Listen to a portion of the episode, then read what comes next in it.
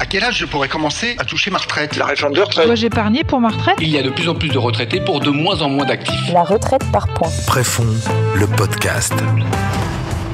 Le rendez-vous retraite et prévoyance pour tous les agents de la fonction publique. Bonjour à tous et à toutes, bienvenue dans ce podcast consacré aux retraites et à toutes les questions que vous vous posez. Je suis ravie de vous retrouver pour ce nouveau numéro. Nous sommes ensemble comme à chaque fois pour une vingtaine de minutes avec au programme aujourd'hui une vision européenne de la retraite. Quelle différence entre notre système et celui de nos voisins? Quelle similitude? Y a-t-il des modèles à suivre? Autant de questions auxquelles nous allons tenter de répondre. Mais c'est la tradition, vous le savez maintenant, nous avons interrogé les Français eux-mêmes en leur posant cette question. Savez-vous quels sont les pays européens qui possèdent les meilleurs systèmes de retraite les meilleurs, ben, moi j'aurais dit plutôt les pays du Nord, peut-être les pays nordiques plus que les pays du Sud de l'Europe. Donc euh, la France étant peut-être pas mal placée. Je n'en ai aucune idée. Mais de toute façon, un bon système de retraite pour moi, c'est un système qui est d'abord éthique, fondé sur des valeurs morales euh, de respect et à la fois des retraités et du travail qu'ils ont fourni tout au long de leur vie, et d'autre part de la manière dont les cotisations sont gérées.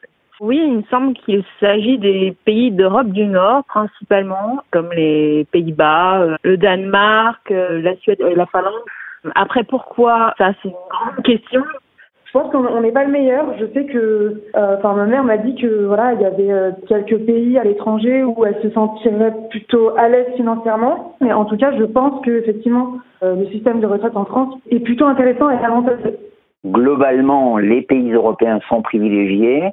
Après, ça dépend sur quel facteur on s'interroge. Si c'est la famille, euh, par exemple, normalement au nord, c'est plus privilégié avec les congés maternité, etc. Au sud, bon, par exemple, nous, on est privilégié du point de vue des retraites, quoi qu'on en dise. Un départ à la retraite pour l'instant qui est relativement bas par rapport aux autres pays européens et que tout ceci est de toute façon éminemment fragile. Voilà, y a-t-il des systèmes de retraite plus enviables que le nôtre? C'est ce que l'on va voir avec nos invités du jour. Hagen Hugelscheffer, bonjour. Bonjour. Vous êtes avec nous depuis l'Allemagne, secrétaire général adjoint de l'Association allemande des institutions des retraites des communes et des églises. Avec moi en studio, Philippe Soubirou, bonjour. Bonjour. Secrétaire général de la Préfond, administrateur de l'EAPSPI. Vous nous direz ce que c'est tout à l'heure. Et Yves Stevens avec nous depuis la Belgique, professeur à l'Université de Louvain. Bonjour, merci d'être avec nous. Bonjour à tous et à toutes. Yves Stevens, on va commencer avec vous, avec un peu d'histoire. Euh, une première question, comment se sont construits les, systèmes de retraite en Europe? On oppose souvent le modèle allemand au modèle britannique. Est-ce pertinent? Oui et non. Historiquement, il est clair qu'en Europe, il y avait plus ou moins deux grands systèmes. Tout à fait le système dit allemand, bismarckien, et le système dit britannique, beveridgien. Ces deux systèmes n'ont jamais vraiment existé euh, réellement. Ce sont plutôt des systèmes théoriques, et surtout avec les pays de l'Est qui sont venus aussi dans l'Union européenne. Il faut dire que ces deux modèles sont obsolètes. À l'heure actuelle, il y a plus ou moins des systèmes dits britanniques, dits allemands de l'assurance sociale, mais il y a aussi les systèmes scandinaves et les systèmes des pays de l'Est. Donc, pour vrai dire, il n'y a pas un système ou deux systèmes, il y a disons 27 systèmes qui sont tout à fait différents, qui ont tous une histoire à part et même une culture ou une mythologie à part. Alors pour, pour différencier les choses, on, parle aussi de, retraite hein, par répartition ou capitalisation. Hagen Hugelscheffer, quelle, quelle différence entre les deux? Alors, euh, la répartition, euh, c'est le financement des retraites en cours de paiement, tandis que la capitalisation, c'est euh, l'établissement d'un stock de capital qui sert plus tard avec les intérêts pour le paiement des retraites futures. Donc, il y a des modes de financement différents, pourtant il y a des avantages et des inconvénients de tous les systèmes. La répartition a l'inconvénient euh, dépendre trop de l'évolution démographique et aussi des euh, marchés du travail avec euh, un chômage croissant, un risque d'avoir moins de cotisations, tandis que l'inconvénient des retraites par capitalisation, c'est qu'il dépend trop des marchés financiers. Philippe Soubirou, un mot sur cette distinction? Oui, c'est une distinction qui est faite communément, mais c'est pas la seule à faire parce que derrière le mode de financement, que ça soit la capitalisation ou la répartition, il y a bien entendu des sous-jacents en termes de pacte social. Hein, quand on accumule pour soi, c'est pas la même chose que quand on paye une cotisation pour les autres. Hagen Hugelschäfer, les, Européens ont fait des, des, choix différents. Il y a plusieurs groupes de pays hein, que l'on peut distinguer. Oui, euh, Stevens l'a déjà mentionné, il y a grosso modo il y a trois groupes différents des systèmes de retraite. Il y a d'abord le système bismarckien que euh, Stevens a déjà mentionné. Euh, ça se rencontre surtout dans les pays de l'Europe centrale, à savoir euh, la France, euh, la Belgique, l'Allemagne et aussi l'Autriche et dans les pays du Sud, l'Espagne et l'Italie.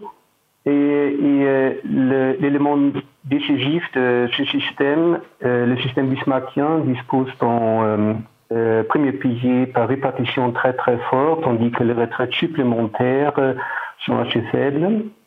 le groupe Beveridge, par contre, il, euh, il, y a un concept différent, c'est-à-dire le premier pilier, à savoir la retraite par répartition, est assez faible, tandis que les retraites additionnelles, surtout euh, professionnelles, sont plus forts et ça se voit par exemple dans le pays, il y a un très très fort taux de capitalisation des fonds de pension. Des exemples des groupes euh, Beveridge, c'est surtout l'Angleterre, mais aussi les Pays-Bas et les pays scandinaves. Il y a le troisième groupe euh, en Europe, c'est le modèle de la Banque mondiale, c'est-à-dire qui consiste d'une branche par répartition, une petite branche par capitalisation obligatoire et, les retraites additionnelles, c'est-à-dire au-delà des, euh, euh, de ces retraites, se font surtout par les assurances vie. Et le modèle de la Banque mondiale se, se, rencontre surtout dans les anciens pays de l'Est, euh, de l'Europe centrale et de l'Est.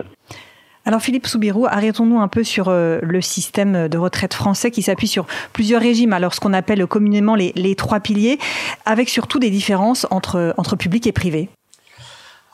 Première remarque, la notion de trois piliers est impropre à la France, puisque, euh, ça sera sans doute évoqué, euh, il y a hum, des retraites qui sont des retraites publiques au sens européen euh, du terme, c'est-à-dire des retraites obligatoires, qui en France englobent le régime général, c'est-à-dire la base commune à la majorité des salariés dans le privé, et une complémentaire, mais comme cette complémentaire est obligatoire, son caractère professionnel est, bien entendu euh, moins pertinent que ça peut l'être en Allemagne, comme le, disait Hagen. Euh, ensuite, euh, il y a des différences sectorielles extrêmement fortes mm. entre le public et le privé. Une des personnes interrogées en préambule à cette émission parlait de trop de régimes en France. C'est vrai qu'on en compte jusqu'à 42. Qui paraît complexe en tout cas. Hein, Totalement. Mais 42 régimes, ça ne veut pas dire 42 systèmes. Euh, parmi euh, euh, cet ensemble, il y a peut-être trois systèmes de retraite. Et parmi les systèmes en présence, ceux des agents publics, des fonctionnaires en particulier, représentent une part considérable. il y a à peu près un peu plus de 5 millions de fonctionnaires en France qui, eux, sont sous un régime d'emploi qui est très particulier. Ils ne sont pas sous contrat, mais sous statut. Et accolé à ce statut, il y a un régime de retraite propre, hein, qu'on appelle le Code des pensions civiles et militaires, hein, et qui leur donne des droits à retraite qui sont construits et liquidés de manière très différente que les salariés du privé. Ces trois piliers, Yves Stevens, est-ce que c'est aussi quelque chose que l'on retrouve dans les autres pays européens? L'idée des trois piliers, ça existe un peu partout dans le monde en fait. Dans le monde entier, on parle du premier pilier étant la pension légale, le deuxième pilier la pension complémentaire et le troisième pilier étant la pension individuelle. Si par exemple un Finlandais parlait avec un Français, il parle du deuxième pilier, alors ce que les Français comprennent comme pension complémentaire obligatoire, ça ressemble très fort au premier pilier au Finlande. Et le troisième pilier en France, ça ressemble un peu au deuxième pilier en Belgique, en fait, au niveau fiscal. Et donc, oui, on voit partout les trois piliers, mais ça ne veut pas dire que ce sont les mêmes piliers ou les mêmes idées qui sont derrière. Souvent très gai, euh, disons, au niveau européen, quand on voit des gens qui parlent des piliers et qui ne se comprennent pas. Et ça prend quelque temps pour eux pour en fait comprendre que ce que l'autre dit ne correspond nulle part à ce qu'il veut dire. Et qu'en est-il des, des, régimes spéciaux pour les fonctionnaires dans les autres pays européens, Yves Stevens? Euh, Là, il faut dire que partout en Europe, on voit en fait des systèmes spécifiques, des, des régimes spéciaux pour les fonctionnaires. Et historiquement, quand nous regardons l'histoire des pensions en Europe, on voit que partout, mais vraiment dans tous les pays, les premiers systèmes qui ont été élaborés déjà depuis le Moyen Âge, ce sont des systèmes soit des militaires, soit des fonctionnaires. Et oui, on voit partout dans l'Europe entière des régimes spécifiques pour les fonctionnaires. Hagen Hugelscheffer, est-ce que ces, régimes spéciaux sont, en train de disparaître et pourquoi? Effectivement sont en train de disparaître. Euh, je fais référence à une étude de la OECD de 2016 où cette étude a affiché seulement trois pays euh, en Europe qui ont encore maintenu leur système séparé et spécial pour les fonctionnaires. Ce sont à part la France, la Belgique et l'Allemagne. les raisons pour lesquelles les régimes pour les fonctionnaires sont en train de disparaître, c'est tout d'abord, comme Yves Stevens vient de l'expliquer, autrefois c'était euh, le point de départ pour chaque régime de retraite et maintenant de nos jours, euh, il y a de plus en plus dans les, euh, ouais, presque dans le monde entier, il y a des régimes euh, global et général pour toute la population. Donc il se pose la question vraiment pourquoi il y a encore un traitement spécial plus favorable pour les fonctionnaires. Et ça s'exprime aussi dans la, dite euh, analyse de la OECD de 2016. Euh, ils ont regroupé quatre groupes des, pays et dans la majorité des pays, les régimes des, pour les fonctionnaires, des régimes spéciaux sont en train de disparaître, sont intégrés dans le régime général. Il y a encore quelques pays où euh, il reste encore des régimes additionnels pour la fonction publique, mais la majorité des pays, il y a un traitement égal entre euh, les régimes des fonctionnaires et euh, les régimes de retraite pour les privés. Philippe Soubirou, en France, nous aussi, les, les choses sont en train d'évoluer sur le sujet? Oui, en France, on suit le même mouvement parce que euh, l'Europe fait œuvre de machine à unifier pas forcément à uniformiser, mais à unifier, c'est-à-dire qu'on on va dans le, dans le même sens. Le sens, c'est la fin de la, des particularismes et euh, la fusion donc des règles de droit qui régissent euh, la, la, retraite. Et dans le projet euh, que le président de la République a mis en débat ces derniers mois, il y a la notion de régime universel qui engloberait, bien entendu, toutes les situations spéciales, celles des fonctionnaires et celles d'une myriade de salariés qui euh, ont des, euh, euh, des reliquats de l'histoire en forme de régime de retraite. Philippe Soubirou, je vous ai présenté en disant que vous étiez administrateur de l'EAPSPI. Est-ce que vous pouvez nous en dire un mot, son rôle au niveau européen? Alors, avec grand plaisir. Alors, ça me, ça me gêne un petit peu, parce que Hagen est là, et Hagen est un des fondateurs et un des piliers de l'association. Alors, cette association est quelque chose, est une association qui existe depuis euh, euh, plus de, de 25 ans, et euh, qui, dans cette multiplicité de, de situations de retraite, est arriver à mettre en commun des euh, personnes qui, euh, à des différents niveaux et différentes fonctions, euh, gèrent ou administrent des, des régimes de retraite. Donc pour nous, il y a un sujet commun, c'est la retraite, des problématiques partagées malgré les différences que Stevens expliquait. c'est un lieu de rencontre, d'échange, de partage et de connaissances autour de nos, de nos systèmes et de nos pratiques. On est très euh, euh, centré hmm. sur la pratique au quotidien euh, qui peut aller jusqu'à la manière dont on distribue les droits. Donc pour nous, il y a une nécessité absolue de comprendre ce que font les autres. Ça fait partie de la construction européenne et c'est un petit élément supplémentaire dans cette œuvre commune. Et il y a aussi, pour nous, des interrogations sur ce mouvement des réformes. Hmm. Et comment est-ce que nous le vivons? Dans chacun de nos pays et comment est-ce que euh, nous arrivons à transformer nos pratiques. Et finalement, il y a aussi, parce que nous sommes une association de régime public, une forte promotion des valeurs qui sont celles des services publics en Europe. Alors justement, à ce sujet, Hagen Hugelscheffer, est-ce qu'il y a une réflexion engagée au niveau européen pour échanger, s'inspirer de ce qui existe ailleurs et pourquoi pas euh, éventuellement à moyen, long terme rapprocher nos systèmes de retraite? Alors, officiellement, il n'y a pas une approche commune de l'Union européenne puisque le traité de Lisbonne, qui est la base pour toute activité de la Commission européenne ou pour l'Union européenne, ne prévoit pas de compétences pour le législateur communautaire euh, en ce qui concerne le premier pilier, c'est-à-dire les régimes de base. Euh, par contre, il a beaucoup de compétences en ce qui concerne le soi-disant euh, soi deuxième et troisième pilier puisque euh, le traité de Lisbonne prévoit des règles du marché commun, la libre circulation des biens et des capitaux, et euh, la Commission et les législateurs européens euh, considèrent les régimes complémentaires, supplémentaires, capitalisés comme des produits financiers. Alors, dans ce contexte-là, il, a la compétence de régler euh, d'imposer des règles par le biais des directives ou par les règles des, des ordonnances euh, qui sont valables dans toute l'Europe. Yves Stevens, je, je, posais la question en introduction tout à l'heure. Y a-t-il un, un, modèle européen plus enviable en matière de, de retraite, un pays dont il faudrait s'inspirer? C'est une question plutôt personnelle, euh, je trouve, parce que c'est quoi un modèle européen enviable? Je ne sais pas en fait. Personnellement, je trouve pas qu'il y a un système qui est mieux qu'un autre et il n'y a pas vraiment un modèle européen. Il faut savoir que les pensions s'installent en fait dans le système de sécurité sociale nationale. Et donc, beaucoup dépend des autres paramètres à côté de, de la pension même pour voir comment il faut organiser. Par exemple, on dit souvent que les Pays-Bas, c'est le pays à suivre, disons, en matière de pension.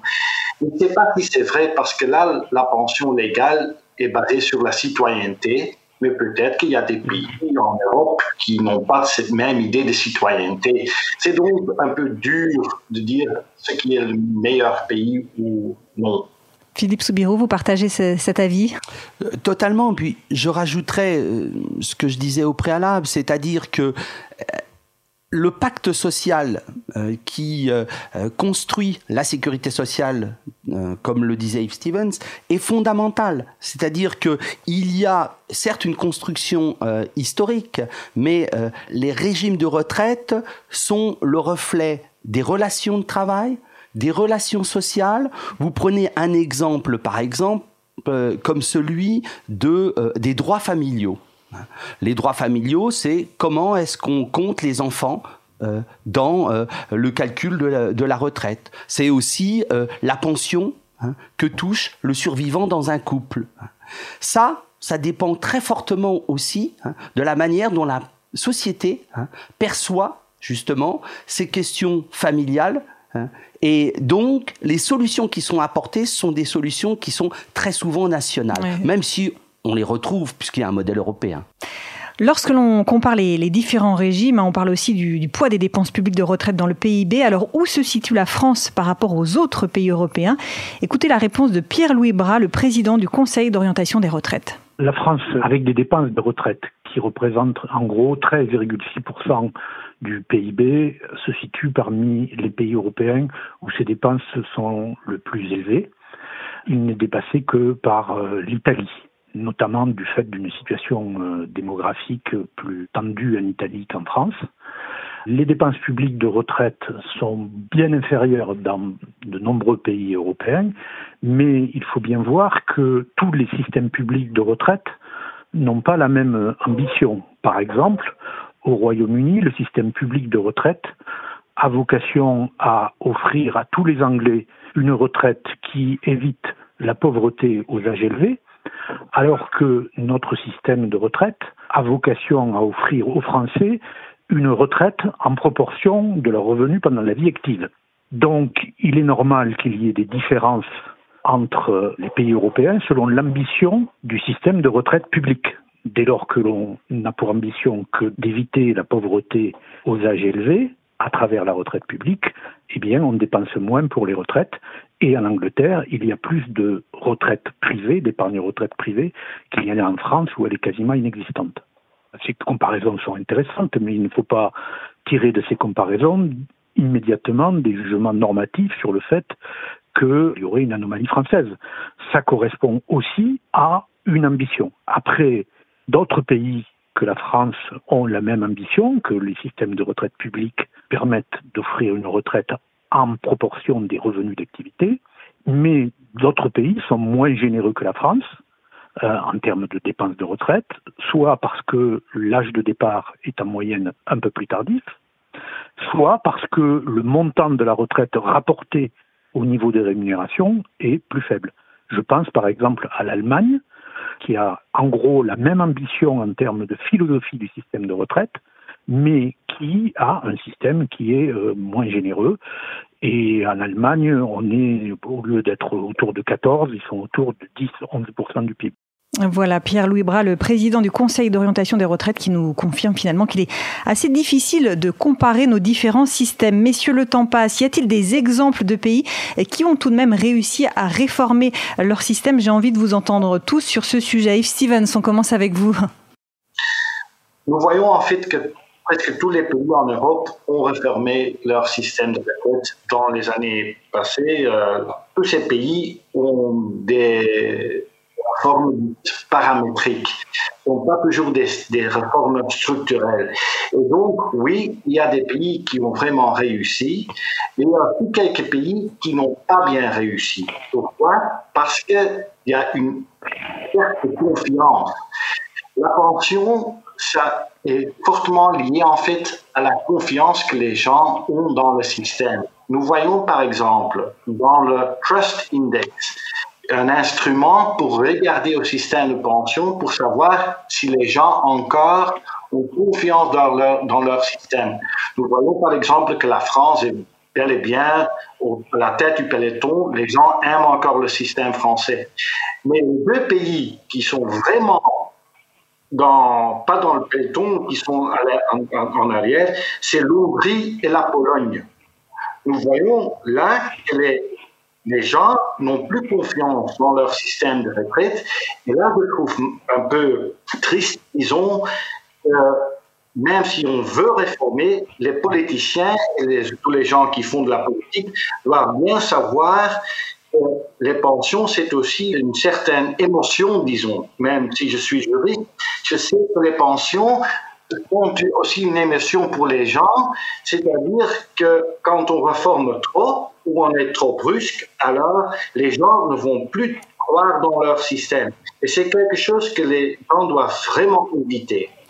Hagen Hugelschäfer, sur cette euh, question oui, euh, un pays qui a réussi à réformer les systèmes de retraite, j'aimerais commencer avec mon propre pays euh, qui a été mentionné avant, l'Allemagne. Euh, bon, on a entrepris des réformes au tournant des années 90-2000 euh, à cause de la crise économique euh, à l'époque. Et finalement, on a sensiblement abaissé le niveau des retraites étatiques, mais cela entraînera à long terme aussi le danger de pauvreté pour les vieux, pour les futures générations de retraités. Alors, il se pose la question si c'est un succès ou non. Ça dépend aussi, euh, bien sûr, du, euh, du, point de vue de la perspective, euh de la perspective de l'adéquation, c'est-à-dire du niveau de la retraite. Bien sûr que non, à cause du danger de la pauvreté. Par contre, du point de vue de la durabilité, peut-être oui, puisque les coûts, les, les frais pour le système général ont sensiblement abaissé. Un pays je trouve que ça pourrait être un modèle, c'est peut-être la Suède qui a aussi entamé une réforme euh, approfondie aux années 90, c'est-à-dire ils ont introduit un système, ils ont maintenu le système par répartition, ils ont introduit un système obligatoire additionnel de retraite par capitalisation.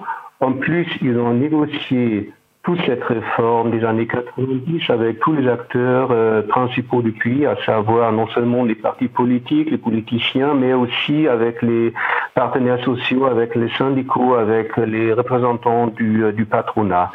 Donc la réforme suédoise était finalement, comme je pouvais observer, a été fondée sur une grande part de consensus de la population suédoise. Philippe Soubirou et nous, Français, pourquoi avons-nous tant, avons tant de mal à réformer? Bah parce que nous sommes français déjà. Il n'empêche que ça fait 25 ans que les réformes en France euh, impactent les régimes de retraite. Euh, comme le disait Yves Stevens tout à l'heure, euh, d'un point de vue paramétrique, c'est-à-dire que on bouge l'âge, on bouge le temps, on bouge les montants, les taux, etc. Pour autant, faut-il aujourd'hui basculer vers un autre système, un système comme nous l'évoquions tout à l'heure, qui concernerait l'ensemble des salariés? Alors, pour répondre franchement à votre question, il faut reprendre le mot d'Hagen sur euh, l'adéquation euh, des retraites, c'est-à-dire la manière dont les retraites répondent à des besoins. Et ces besoins sont multiples. Il y a le besoin de financement, hein, évoqué par Pierre-Louis Bras tout à l'heure. Il y a aussi le besoin d'assurance sociale, c'est-à-dire qu'on a travaillé pendant des années, on doit avoir une pension décente, on doit pouvoir continuer à vivre. Il y a aussi des éléments qui ont été évoqués par vos auditeurs, comme la solidarité. Hein, que quelqu'un appelait l'éthique. Euh, et on peut, la liste peut être très très grande. C'est-à-dire que derrière cette question de la réforme des retraites, il y a aussi une expression hein, de toute une société par rapport à un besoin majeur d'assurance sociale. Et euh, le, le, problème qu'il y a dans toutes ces réformes, c'est que chacun les vit de manière punitive vis-à-vis -vis de sa propre situation. Parce que le discours politique ne porte pas la question euh, au niveau sociétal hein, qui devrait être euh, celui de l'interrogation de que peut-on faire, du dialogue, que peut-on faire, euh, que veut-on faire et comment le faire. Hmm. Or, on nous dit voilà, il y a une solution à l'étranger, il y a une solution, une baguette magique, etc. Pour ça que nous croyons quand même que cette construction, c'est une construction de long terme. Et vous posiez une bonne question est-ce qu'il y a un bon modèle européen? Je ne sais pas plus et encore moins qu'Yves Steven, c'est sûr. Mais ce que je peux dire, c'est que les pays qui ont pris le temps de réformer, quelles que soient ces modalités de temps, hein, sont arrivés quand même à un taux d'acceptation beaucoup plus important. Merci beaucoup, messieurs. Merci euh, de vos interventions passionnantes aujourd'hui. Hagen Hugel Schäfer, depuis l'Allemagne, vous êtes secrétaire général adjoint de l'Association allemande des institutions des retraites des communes et des églises. Euh, Philippe Soubirou, qui était en studio avec moi, secrétaire général de la Préfond et administrateur de l'EAPS Pays. Et Yves Stevens, depuis la Belgique, professeur à l'Université de Louvain. Merci de nous avoir suivis euh, tous aujourd'hui. Je vous dis à très bientôt pour un prochain numéro. Et je laisse le mot de la fin à Philippe Sebag, le président de la Préfond. Je me félicite que Préfond soit au cœur d'échanges avec nos partenaires européens et ainsi nous sommes reconnus comme un acteur institutionnel français majeur. Nous sommes identifiés et parfaitement en connaissance des fonctions publiques et du monde des retraites avec une solide expérience. Cette expertise nous permet de proposer euh, aux agents de la fonction publique des produits adaptés afin de leur permettre euh, d'envisager plus sereinement euh, leur retraite ou en tout cas la, préparation de leur retraite. Nous venons d'entendre nos amis belges et allemands, eux-mêmes éminents spécialistes des retraites, nous expliquer, nous démontrer qu'il existait différents modèles avec trois systèmes, un système bismarckien, un système beveridgien et celui de la Banque mondiale. Ce qui est sûr, c'est qu'aucun ne permet de déterminer quelle est la bonne solution et de faire un classement entre les trois systèmes. Un système de retraite représente de toute façon bien plus qu'un modèle mathématique ou économique. Je pense qu'il repose avant tout sur euh, l'histoire, sur la construction sociale d'un pays, des luttes sociales au sein de ce même pays. La France, d'ailleurs, est de ce point de vue-là marquée par un ensemble de spécificités qui reposent elles-mêmes sur la spécificité du pacte social français. Euh, ça a été dit également par nos invités, le pacte social français est quelque chose qui est euh, très important et reconnu au-delà de nos frontières. Euh, le président du corps nous a rappelé le choix de la France à engager 13,6% du, du PIB pour les dépenses de retraite. On voit bien que c'est un parti pris et que c'est un choix au sein euh, de notre société. Les réformes paramétriques successives ont permis, euh, je crois, de maintenir à flot notre système tant bien que mal. Et toute réforme, surtout si elle est systémique, euh, doit consolider un système auquel sont attachés les Français reposant sur la répartition et la solidarité. Mais toute réforme doit être comprise, partagée et ne pas être dogmatique. Dans la bataille d'experts qui peuvent se contredire ou élaborer des perspectives à plus de 30 ans, j'ai envie de dire qui aurait pu prédire euh, la Covid-19 il y a seulement deux ans, avec aujourd'hui toutes les répercussions qu'on voit. Il y a peut-être euh, vraisemblablement un chemin entre les différents avis euh, allant peut-être vers la bonne stratégie. Quoi qu'il en soit, après fond, nous ne rentrons pas dans le débat de la réforme des retraites, mais nous souhaitons défendre l'existence d'un troisième pilier, celui de la retraite supplémentaire volontaire. Et c'est dans cette perspective d'ailleurs que nous avons rendu le régime euh, préfond compatible avec les nouvelles dispositions de la loi Pacte avec le PER, le plan d'épargne retraite.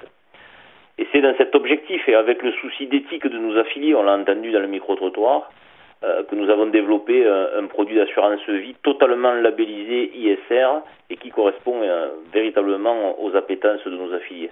Préfond milite pour une euh, solidification du troisième pilier afin que chaque agent, s'il le veut et s'il le peut, ait la capacité d'épargner avec une sécurité garantie, une gestion des investissements vertueuse et une gouvernance qui leur correspond et qui les rassure. Je crois que dans cette période d'incertitude et de difficultés économiques croissantes, préparer sa retraite est un acte responsable et Préfond est là pour répondre à ce besoin. Préfond, le podcast. Le rendez-vous retraite et prévoyance pour tous les agents de la fonction publique.